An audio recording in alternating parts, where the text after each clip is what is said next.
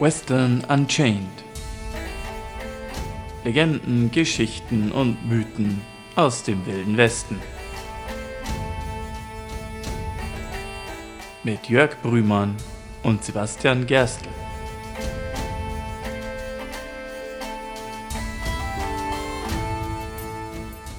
Howdy. Howdy.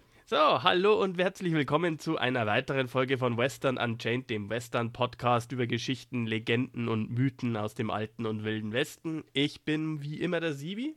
Und ich bin wie immer der Jörg. Auch wenn wir das letzte Mal bereits über einen Gesetzeshüter geredet haben, es steht heute auch ein weiterer Gesetzeshüter diesmal bei uns äh, auf dem Plan. Wir kommen hier einem Hörerrequest mal wieder nach. Tatsächlich einem Hörerrequest, der schon ein bisschen älter ist. Ich kann mich daran erinnern, dass ich im letzten Herbst bereits mit zwei von unseren Hörern über dieses Thema gesprochen hatte. Und zwar haben sich die Folge gewünscht Arne und Michael.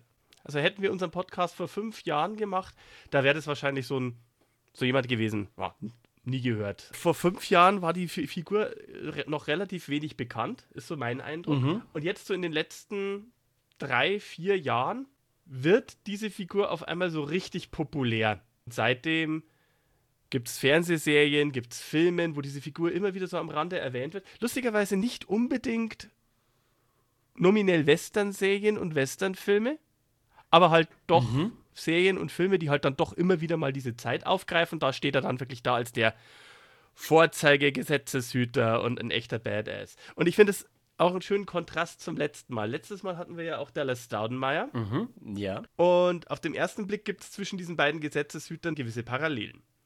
Beide sind sehr großgewachsene, stattliche Kerle, über 1,90 Meter. Beide Gesetzeshüter, auch berufen zum Deputy US Marshal in Gebieten, die als sehr gefährlich galten. Der eine im Texa in der texanisch-mexikanischen Grenzregion, der andere im Oklahoma Territory. Beide gelten als sehr treffsichere Schütz Schützen, beide beidhändig, pflegen zwei Revolver zu tragen in verschiedensten Schilderungen und Beschreibungen. Allerdings dann doch bei näherer Betrachtung einige konkrete Unterschiede. Dallas Staudenmeier, wir hatten es ja, der war ein bisschen aufbrausend, hatte eine sehr turbulente Karriere, die dann auch zu einem sehr gewalttätigen und jähen Ende geführt hat. Mhm. Ja, wir erinnern uns. Und unser Protagonist heute gilt als ein sehr besonnener und ruhiger und gelassener Charakter, Also ganz im Unterschied zu Dallas Staudenmeier. der es dann auch geschafft hat, 32 Jahre lang seinen Pflichten als Deputy US Marshal nachzukommen. Und ich glaube, ja, Ja, zwei- 32 ist mächtig, vor allem 32 Jahre im Wilden Westen, ohne aus Notwehr erschossen zu werden. Wobei Notwehr ja auch des Öfteren vorkommen wird hier wieder mal. Ja. Wie könnte es anders sein? Und 32 Jahre eben in einem Territorium wie dem Oklahoma Territory und dem da angrenzenden Indian Territory, das da in der Zeit existiert hatte. Das berüchtigt, dafür waren wir hatten es ja bereits in der Folge mit dem Oklahoma Territory, wo sich die diversesten Verbrecher aufgehalten haben, um sich dem Gesetz zu entziehen ein großer, weiter Landstrich, in denen US-Marshals alleine unterwegs waren, um teilweise ganze Banden an Waffenschmugglern, Pferdedieben oder gesuchten Mördern alleine dingfest zu machen und irgendwie ihre gerechten Strafe zuzuführen. Und dieser Mann, von dem wir heute reden, hat nicht nur 32 Jahre lang in diesem Gebiet für Recht und Ordnung gesorgt oder zumindest das Gesetz erfüllt, sondern soll in dieser Zeit über 3000 Verhaftungen eigenhändig durchgeführt haben. Wobei er aber nur, nur in 14 dieser Fälle tatsächlich tödliche Gewalt anwenden musste. So heißt es zumindest. Mhm. Ähm, ein kleiner Einwurf.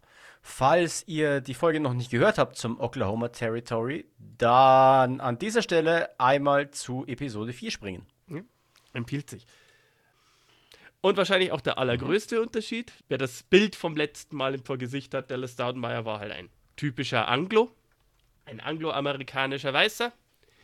Wir reden heute von Bass Reeves, der erste afroamerikanische Deputy US Marshal westlich des Mississippi River.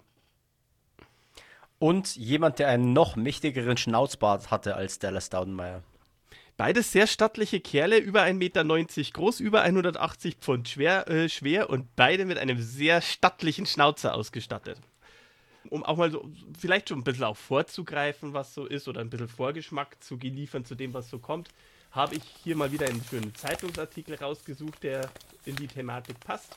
Es ist ein Nachruf, der am Tag nach seinem Tod erschienen ist, im Muskogee Times Democrat äh, von Muskogee, Oklahoma, zu dem Zeitpunkt bereits Oklahoma Bundesstaat, am 13. Januar 1910. Mhm. Mhm. Da steht unter anderem, in der Geschichte der frühen Tage des östlichen Oklahoma hat der Name Bass Reeves seinen Platz in der vordersten Reihe all derer, die das alte Indianerterritorium von Gesetzlosen und Desperados säuberten keine Geschichte über den Konflikt unserer Regierungsbeamten mit den Gesetzlosen, der erst vor wenigen Jahren mit der raschen Besiedlung des Territoriums endete, kann ohne die Erwähnung des gestern verstorbenen Negros vollständig sein. 32 Jahre lang, von den 1870er Jahren bis 1907, war Bass Reeves Deputy US Marshal der Vereinigten Staaten.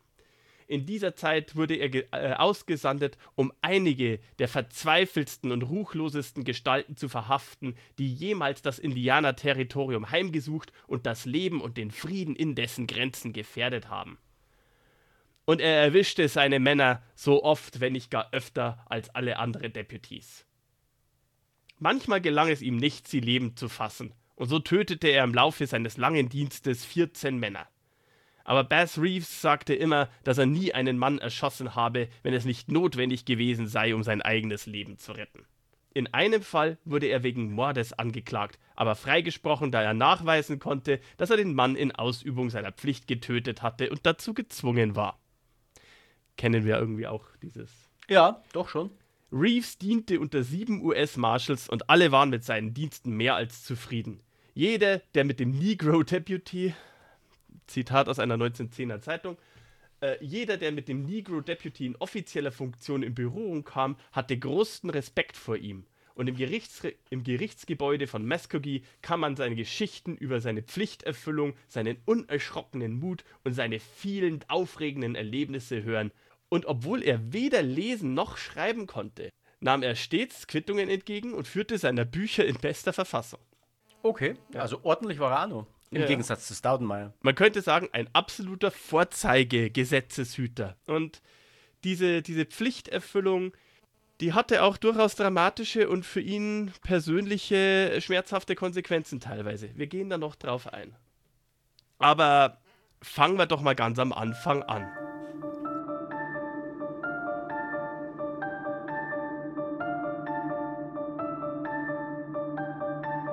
Der gute Bass Reeves wurde nicht als freier Mann geboren.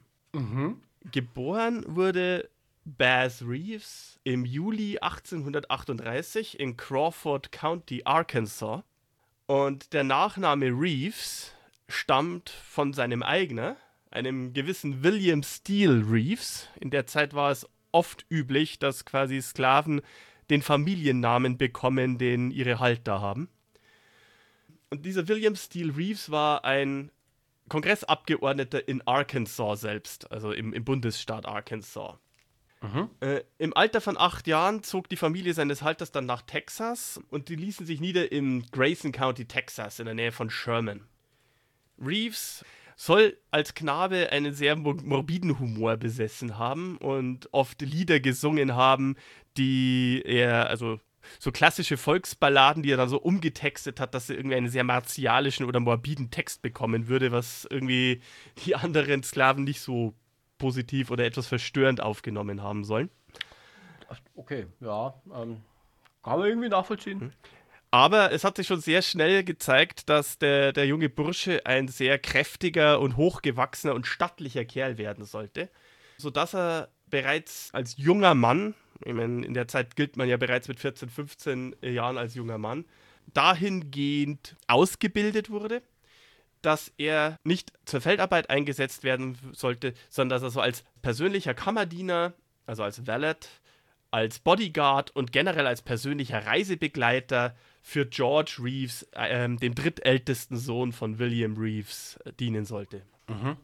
George Reeves wiederum ähm, ist auch kein gänzlicher Unbekannter, denn George Reeves hat weniger als einen Monat nach den eröffneten Schüssen auf Fort Sumter, die den amerikanischen Bürgerkrieg ausgelöst haben, in Texas ein Freiwilligenregiment für die konföderierte Armee ausgehoben, noch bevor eigentlich Texas sich so richtig der konföderierten Sache angeschlossen hatte. Und so kam es dann auch, dass George Reeves in, äh, relativ bald ein Offizierspatent für die konföderierte Armee erhielt. Mhm. Erst als Captain, später sogar als Colonel der konföderierten Armee. Und wir hatten es in der Folge mit den Buffalo äh, Soldiers erwähnt und wir hatten es in der Folge mit Robert Smalls erwähnt. In der konföderierten Armee waren durchaus Schwarze auch vertreten, und zwar Sklaven, die ihre Herren mit an die Front begleitet haben. Und zwar teilweise in wichtigen Positionen, wie wir bei äh, Robert Smalls auch kennengelernt haben. Mhm, genau. In dem Fall, ähm, wie gesagt, Bass Reeves war persönlicher Kammerdiener und generell Begleiter von Captain Reeves und begleitete ihn als solcher auch an die Front und kam da dann auch in diversen Schlachten in gewisser Hinsicht zum Einsatz. Sei es, weil er halt eben ja, seinen Offizierspatron ausgestattet hat oder eben, wie es halt so oft war, Sklaven wurden da eingesetzt, um Geschützstellungen auszuheben, Gräben zu ziehen, solche Sachen. Also die ganze Drecksarbeit. Sie wurden zwar nicht bewaffnet an der Front eingesetzt, aber sie haben doch sehr viel, naja, auch Aktion gesehen da vor Ort. Reeves selber sollte in Interviews später sagen, dass er unter anderem bei den Schlachten von P. Ridge, Chickamauga und Missionary Ridge anwesend war. Mhm. Wir hatten es auch bereits in der Vergangenheit besprochen, äh, als Sklave in der konföderierten Armee zu kämpfen gegen die Nordstaaten, die sich ja nominell zumindest die, äh, die Emancipation und die Befreiung der Sklaven auf die Fahnen geschrieben hatte, hat da durchaus auch für gewissen Konflikt gesorgt innerhalb der eigenen Reihen. Mhm. Reeves muss es da nicht anders gegangen sein. Die jüngste Tochter von Reeves hat nach seinem Tod des Öfteren erzählt, dass eines Nachts George Reeves und ihr Vater Bass nachts beim Kartenspielen im Zelt saßen und über das Kartenspiel in einen Streit gerieten, der darin gipfelte, dass der 1,94 Meter große und je nach Quellen zwischen 180 und 200 Pfund schwere Bass Reeves seinen Halter und den Colonel der Armee niederstreckt. Okay. Also niederschlägt. Ungewöhnlich, ja. Erst dann so richtig realisierend, was er da getan hat, sucht er dann auch sofort Hals über Kopf das Weite und flieht aus dem Armeecamp. Mhm.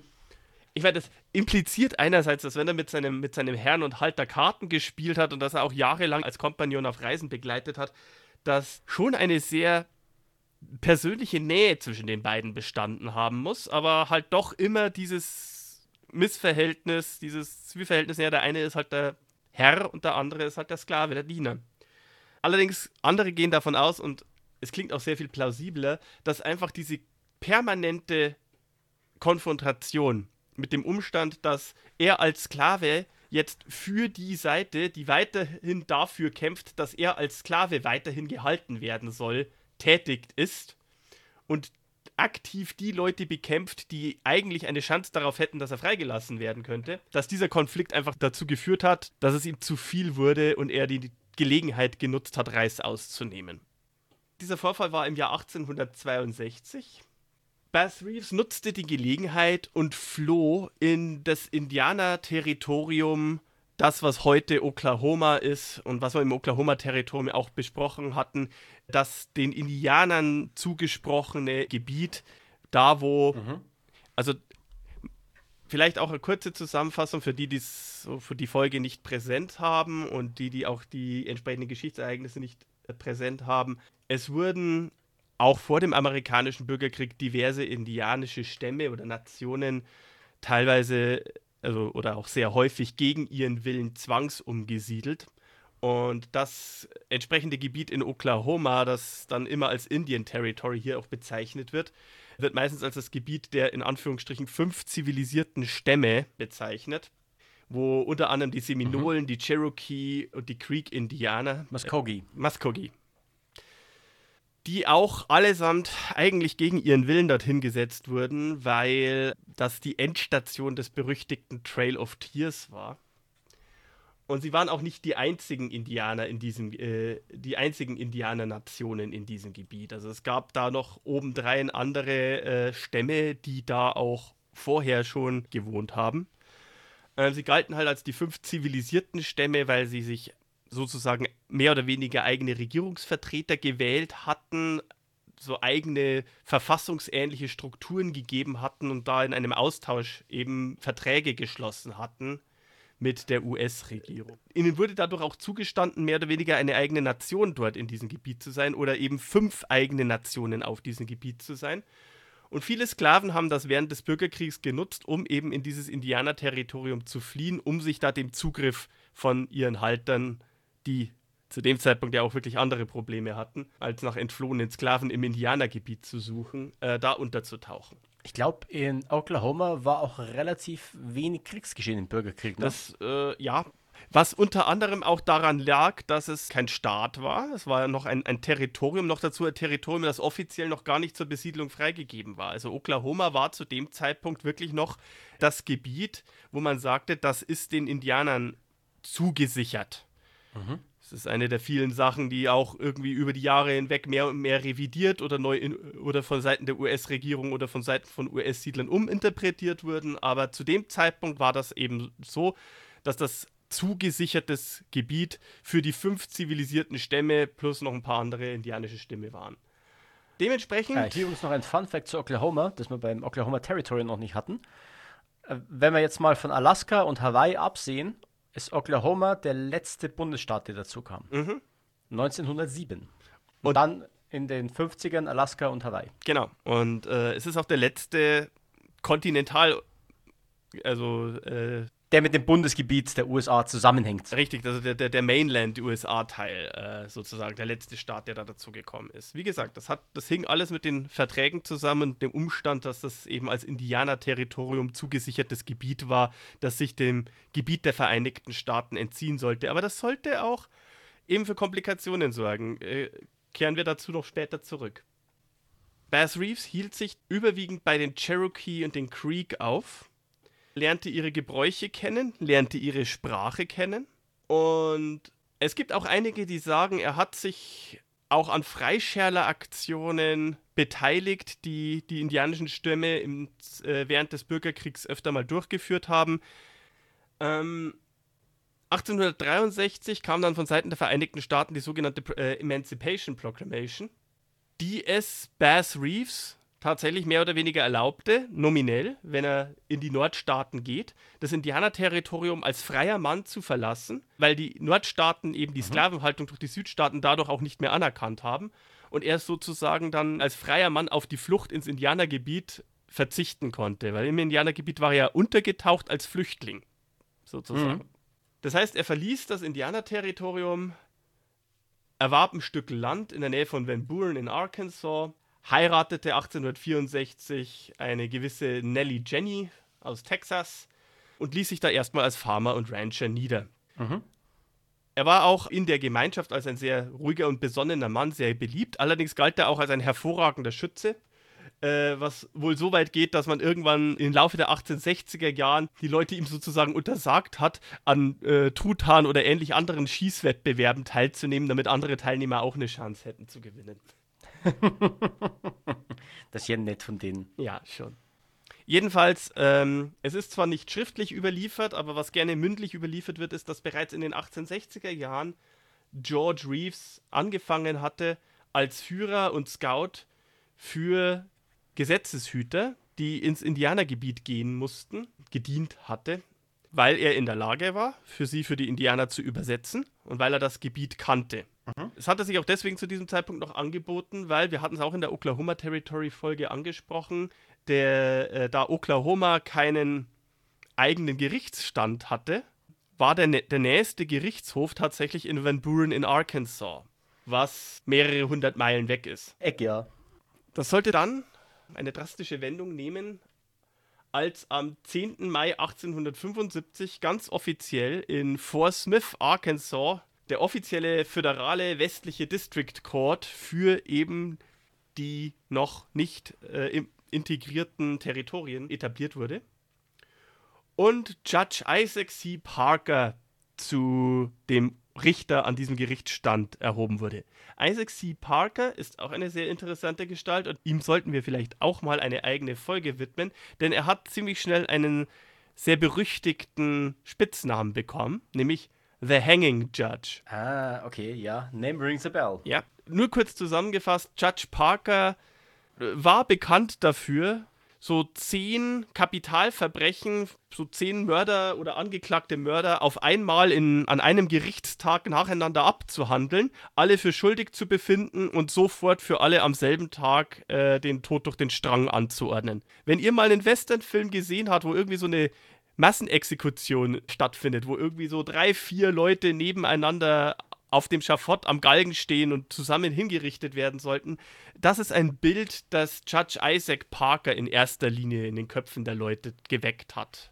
Na, okay. Man kann jetzt darüber urteilen, ob er wirklich so ein knallharter Mensch war oder ob das einfach aus der Not geboren war, äh, so effizient wie möglich zu sein. Denn er hatte Jurisdiktion über ein Gebiet, dieses Oklahoma-Territorium, dieses Indianer-Territorium, umfasste 75.000 Quadratmeilen, mhm. wo eben sein Gerichtshof der einzige weit und breit war, der föderale Urteile fällen sollte. Da zählen Mord- und Kapitalverbrechen dazu, da zählen also Geldgeschichten von eben größeren Bank- oder Eisenbahndiebstahl bis hin aber auch zu naja, Betrugsgeschichten oder Fälschungsgeschichten dazu.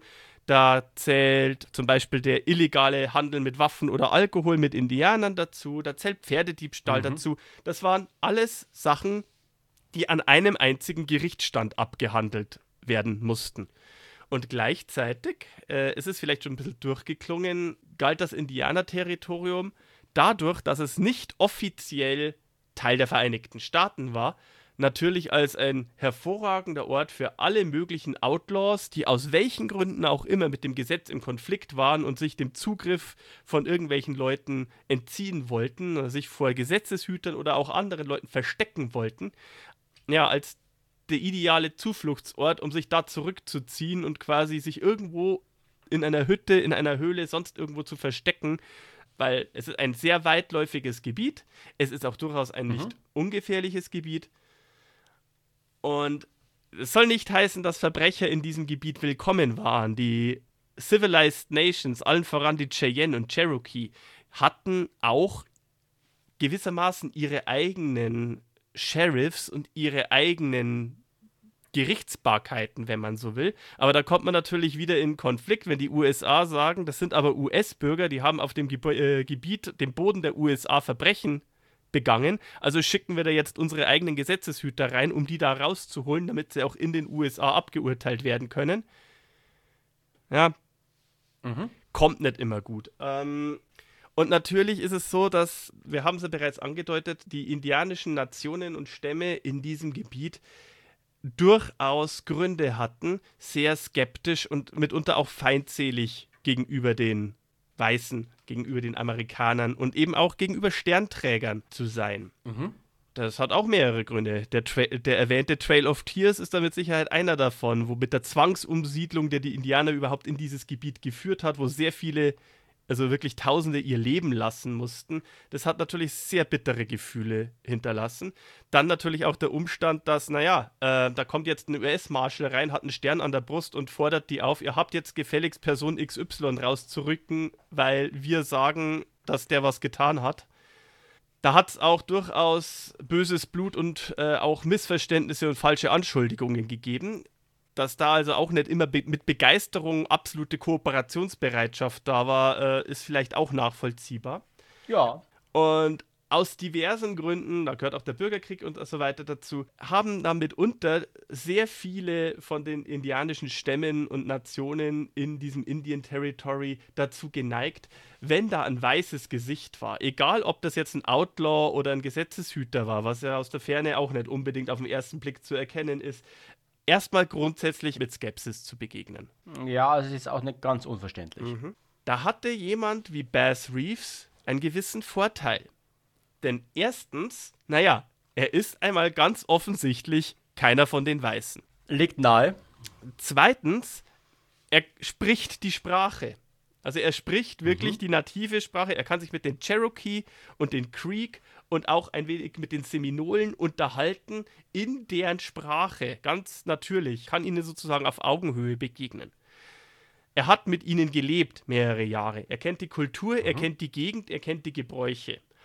Und man kann jetzt auch argumentieren, aus Seiten der Vertreter der Indian Nations, als ein Afroamerikaner und ehemals entflohener Sklave weiß er selber nur zu gut, wie es sich anfühlt, von der weißen Mehrheit unterdrückt und irgendwie ungerecht behandelt zu werden.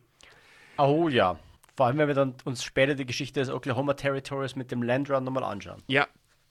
Also insofern war es einfach schlicht und ergreifend so, dass aufgrund seines, seines Auftretens, Erscheinungsbild und seiner persönlichen Geschichte Bass Reeves im Indianerterritorium einfach einen Vertrauensvorschuss genoss, den andere, vielleicht noch so bekannte Gesetzeshüter einfach nicht hatten. Ne? Jedenfalls, äh, Judge Isaac C. Parker hatte also diese Aufgabe, möglichst sämtliche Verbrecher, die sich irgendwo in diesen 75.000 Quadratmeilen des Oklahoma Territories oder des Indian Territories verstecken, äh, ob es jetzt Pferdediebe sind oder Scheckbetrüger oder halt eben Mörder, egal, rausholen, vor Gericht stellen und äh, der gerechten Strafe zuführen. Und zu diesem Zweck, also den ersten US-Marshal für dieses Gebiet einsetzte, einen gewissen James Fagan, wurden über 200 Deputies berufen, um diesen James Fagan zu unterstützen und diese Verbrecher im Indianerterritorium auf eigene Faust aufzuspüren, rauszuziehen und nach Fort Smith in Arkansas zu, äh, vor Gericht zu bringen. Bass Reeves war einer dieser 200 in diesem Zuge berufenen Deputy US Marshals und nach verschiedenen Quellen der erste Schwarze, der quasi in diesem Teil der Vereinigten Staaten überhaupt, zwar auch als Deputy, aber eben als US Marshal tätig war. Ja.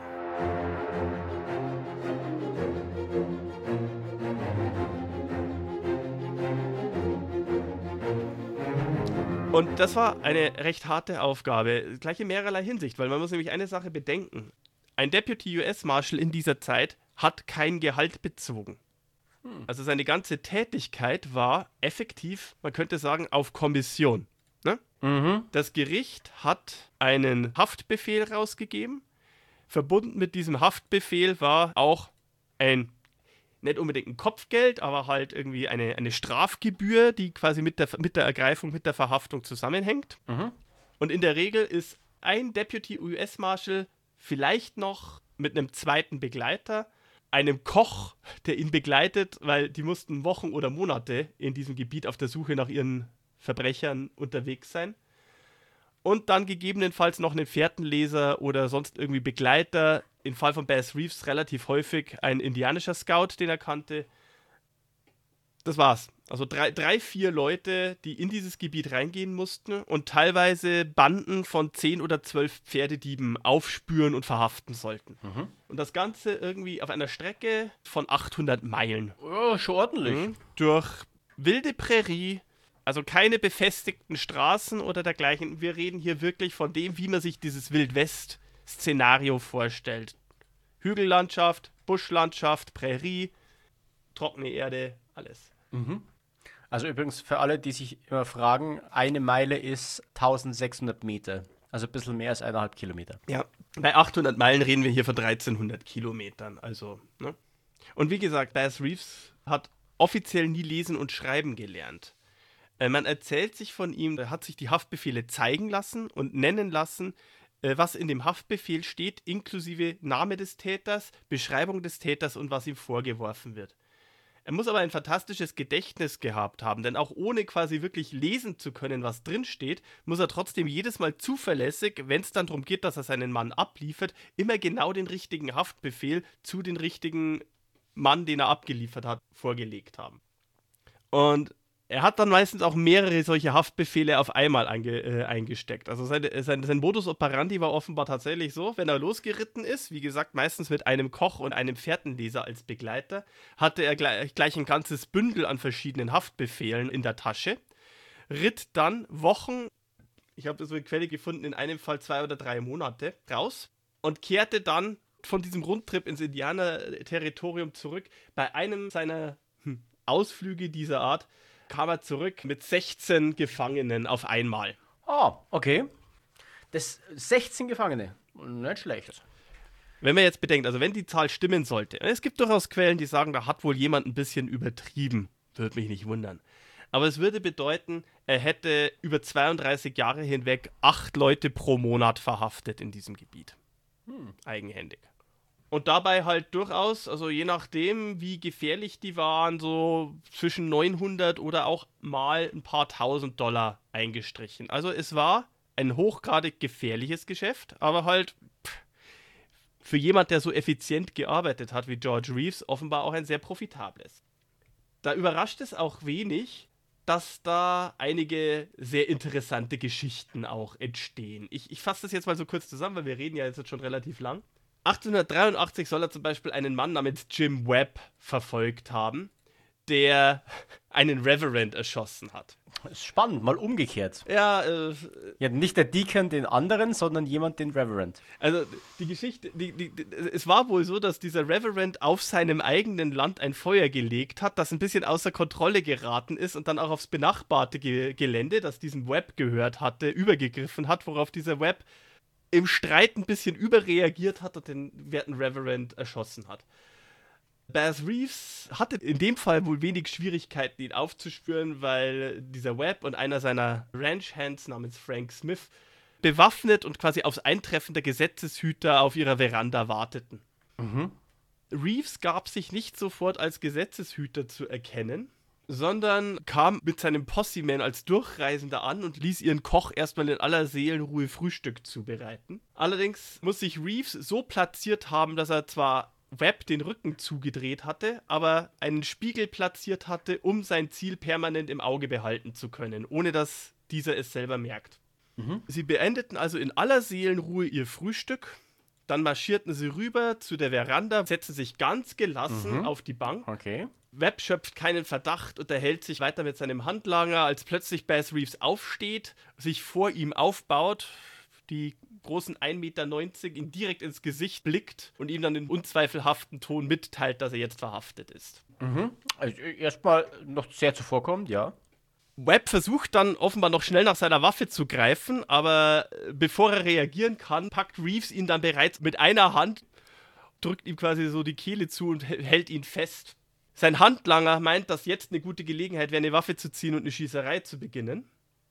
Verfehlt aber wohl Bass Reeves aus nächster Nähe und Reeves immer noch Webb an der Kehle haltend, hat mit, in der Zwischenzeit mit der anderen Hand seinen Revolver gezogen und Smith niedergeschossen. Okay. Ja, äh, kam, war bestimmt Notwehr.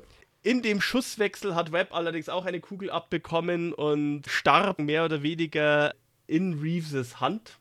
Mhm. Aber muss trotzdem zugestanden haben, dass der Kerl der, der Better Man, also ihm überlegen war. Und mhm. deswegen, auch wenn er gestorben ist, freiwillig nochmal seine Waffe und sein Holster niedergelegt hat. Naja. Mhm. Reeves war in erster Linie bekannt dafür, weniger die offene Konfrontation zu suchen, sondern eben auf Listen zu setzen. So soll er sich zum Beispiel recht häufig auch verkleidet haben. Da ist er auch teilweise richtig, im wahrsten Sinne des Wortes, weit gegangen dafür. In einer anderen überlieferten Geschichte heißt es zum Beispiel, dass er seine Begleiter, also seinem Koch und seinem Posse-Man, gesagt hat, sie sollen kampieren Mhm. Während er sich zu Fuß auf den Weg macht zu dem mutmaßlichen Versteck von zwei Leuten, die gesucht werden. Das ist die Hütte ihrer Mutter und war 28 Meilen von dem Camp, das sie gerade aufgeschlagen haben, entfernt. Mhm. Er verkleidete sich als Landstreicher, so inklusive durchlöcherten Hut und abgewetzten Mantel, versteckte Handschellen und Schusswaffe unter diesem abgewetzten Mantel mhm. und trifft bei dem Haus der Mutter ein gibt sich quasi selbst als ein Hilfe und Zuflucht vor dem Gesetz suchender Mann aus. Mhm. Und in der Zeit schafft er es wohl so im Laufe des Tages hinweg, dass dieser Mutter keinerlei Verdacht schöpft, sondern sich im Gegenzug sogar von Bass Reeves letztendlich davon überzeugen lässt, dass das doch eigentlich ein sehr fähiger Mann wäre und eigentlich der richtige Kerl, um mit ihren Jungs gemeinsame Sache zu machen. Mhm.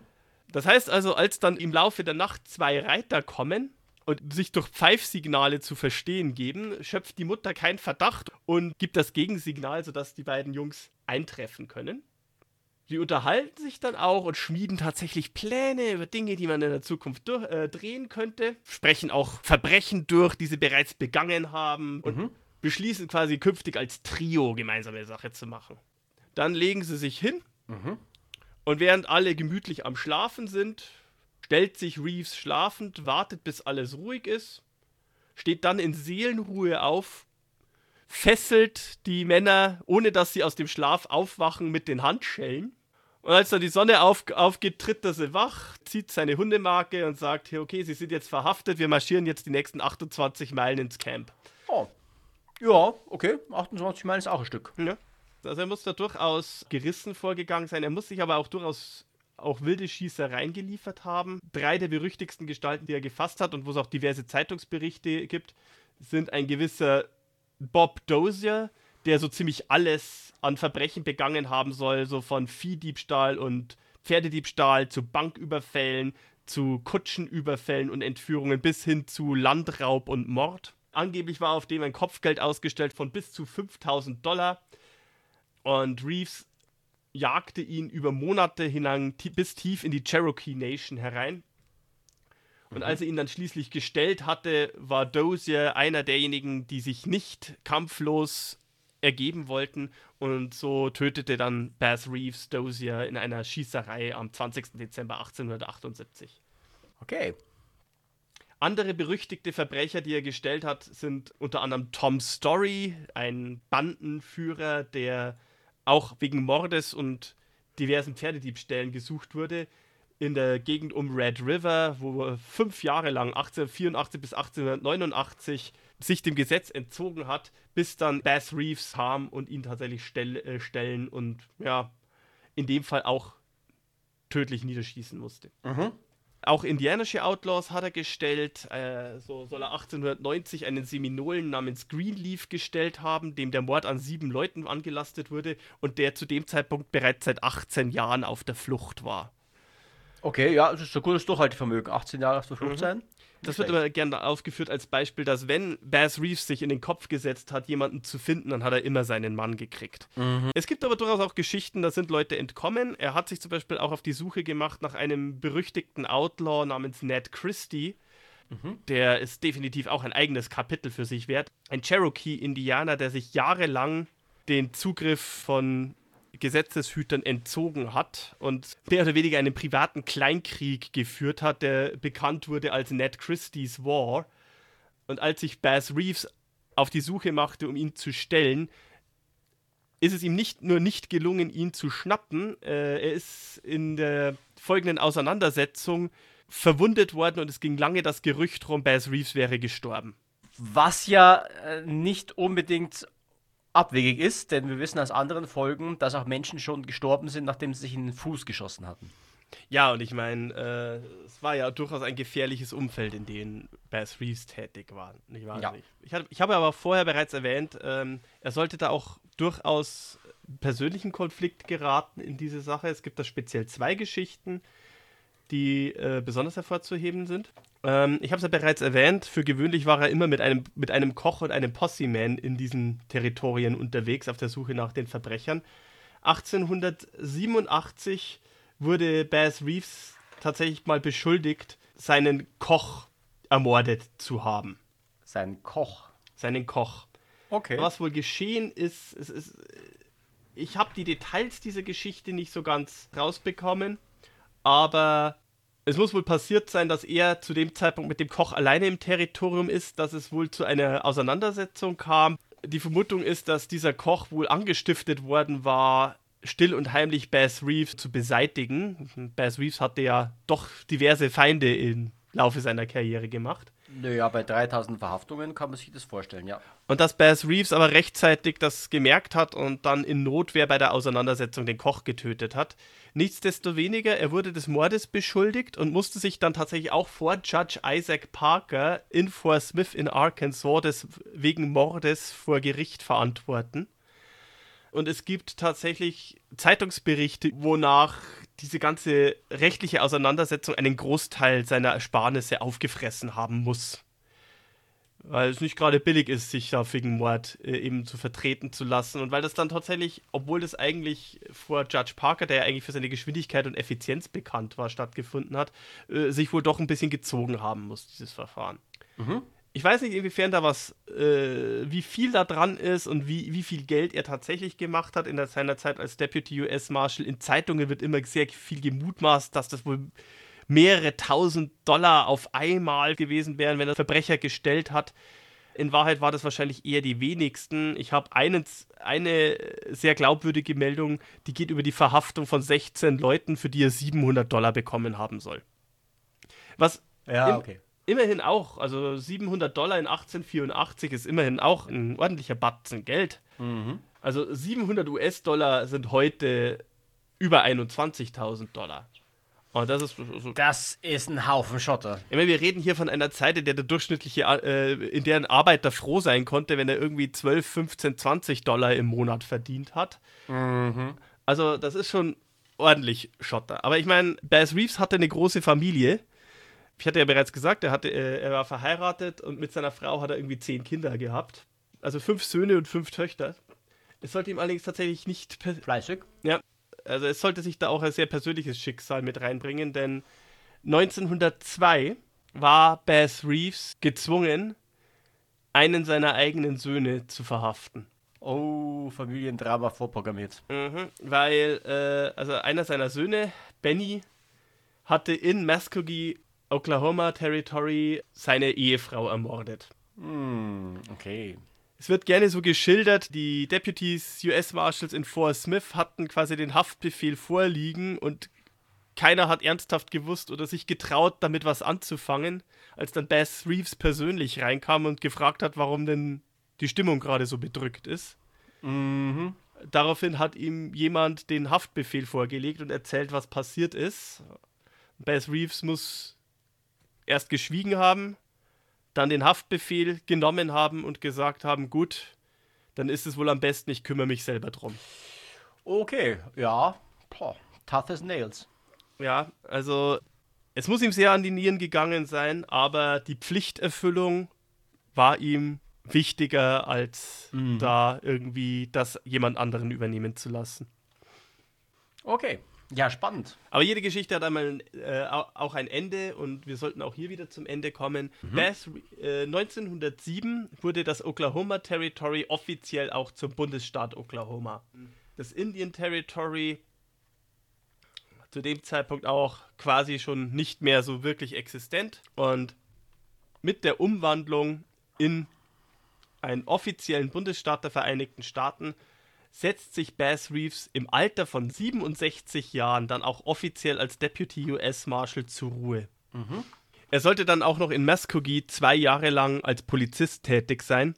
Es wird sich gerne erzählt, dort, wo Reeves in den zwei Jahren patrouilliert hat, wurde in der gesamten Zeit kein einziges Verbrechen gemeldet. Mhm. Und es wird überliefert, selbst in dieser Zeit wie er es gewohnt war im Indianerterritorium, soll er meistens einen Begleiter bei sich gehabt haben, der eine Satteltasche mit Pistolen für ihn getragen und bereitgehalten hat. Nur für alle Fälle. naja gut, dafür, dass er so überbewaffnet war, waren 14 erschossene Männer im Vergleich sogar noch relativ freundlich. Also manche Leute haben einen deutlich höheren Bodycount in einer deutlich nieder, äh, geringeren Zeit. Ja. Und wenn man dann auch so sagt, dass er halt in, bis in seine 60er noch immer als, als Deputy US Marshal tätig war, das muss man auch dazu sagen, die Zahl, mit denen, dass er über 3000 Männer verhaftet haben soll und auch Frauen, mhm. die wurde bereits 1901 genannt, wo er noch US Marshal, äh, Deputy US Marshal für weitere sechs Jahre war. Es würde also die Quote noch weiter in die Höhe treiben.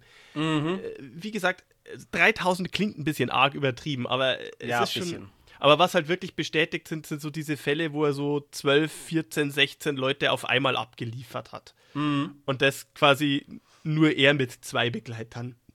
Okay. Ja, krasser Typ. Ja. Bass Reeves. Falls Bass ihr noch nicht, den Namen noch nicht gehört habt, jetzt habt ihr ihn gehört. Mhm.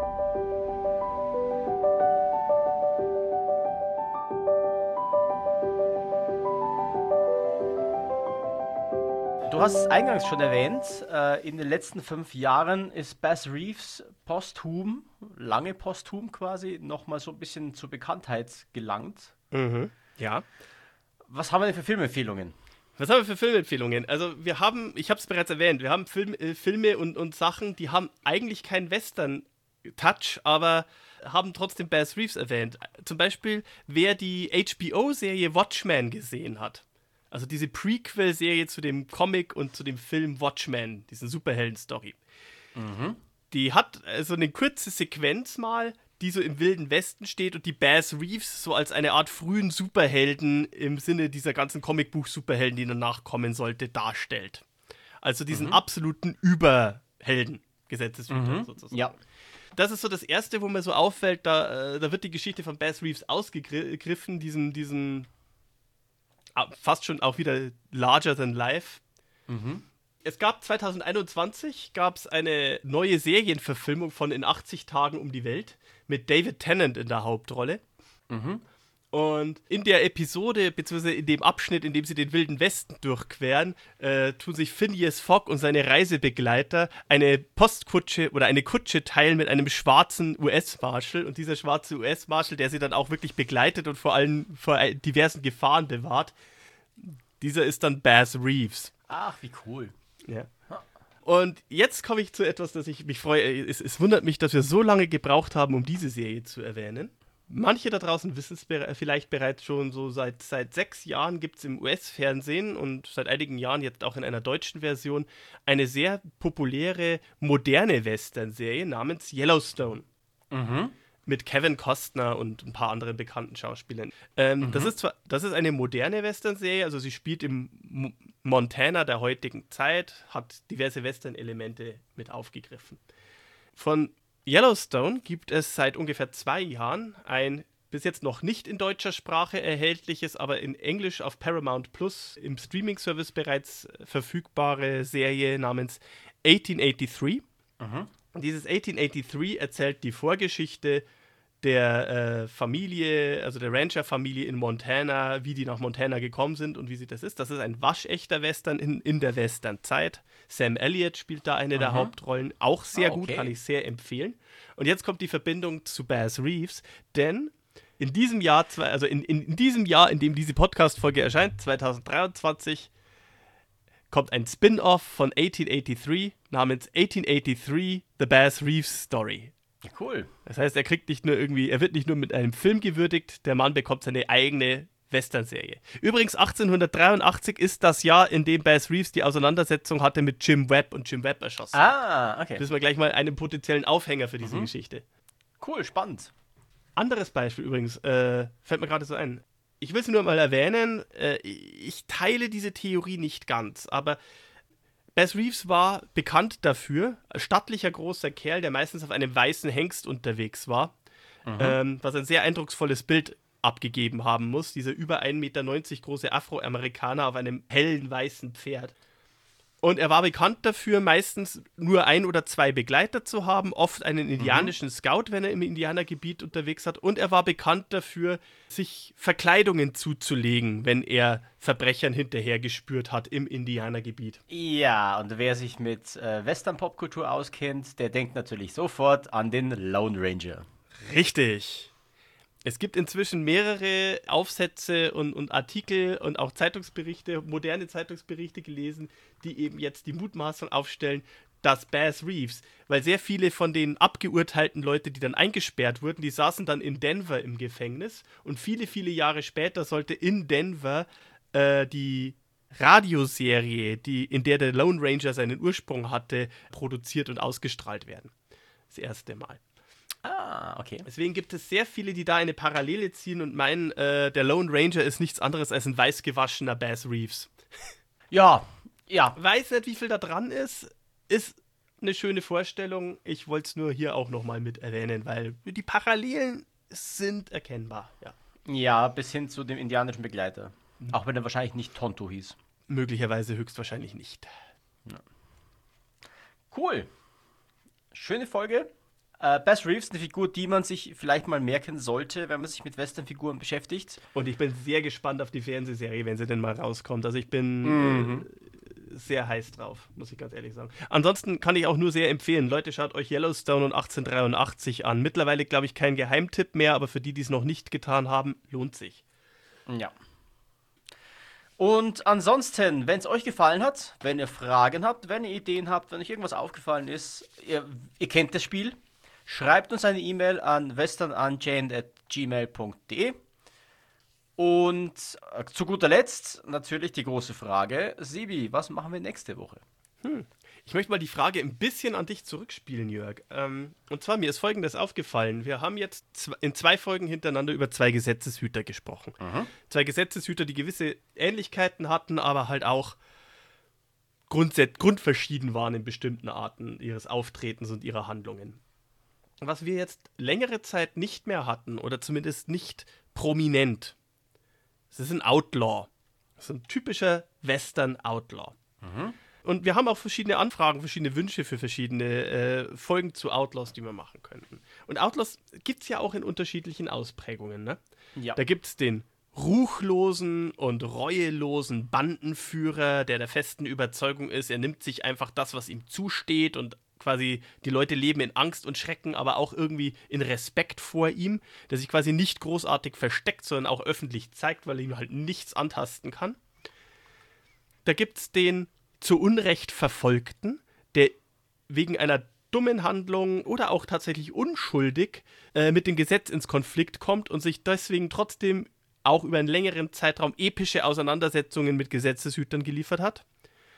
Und dann gibt es die, die der festen Überzeugung sind, dass ihnen Unrecht angetan wurde oder anderen Unrecht eingetan wurden und die quasi wie eine Art Freiheitskämpfer irgendwie als Rächer der Entrechteten oder als Verteidiger der kleinen Leute Verbrechen begehen, um es der Gesellschaft heimzuzahlen und ihren Leuten oder ihrer Sache zur Aufmerksamkeit und zu was Guten zu verhelfen. Ne? Die, sowas, was man einem Jesse James zum Beispiel auch gerne nachgesagt hat. Ne? Mhm. Natürlich gibt es da auch viel Überlapp, aber jetzt so mal grob eingeteilt. Ich hätte zu jedem dieser drei Kategorien, dieser drei Outlaw-Typen eine Geschichte, eine gute Geschichte und auch eine vielleicht überraschende Geschichte äh, vorbereitet im Petto, die ich beim nächsten Mal machen könnte. Jörg, was würdest du denn am liebsten hören davon?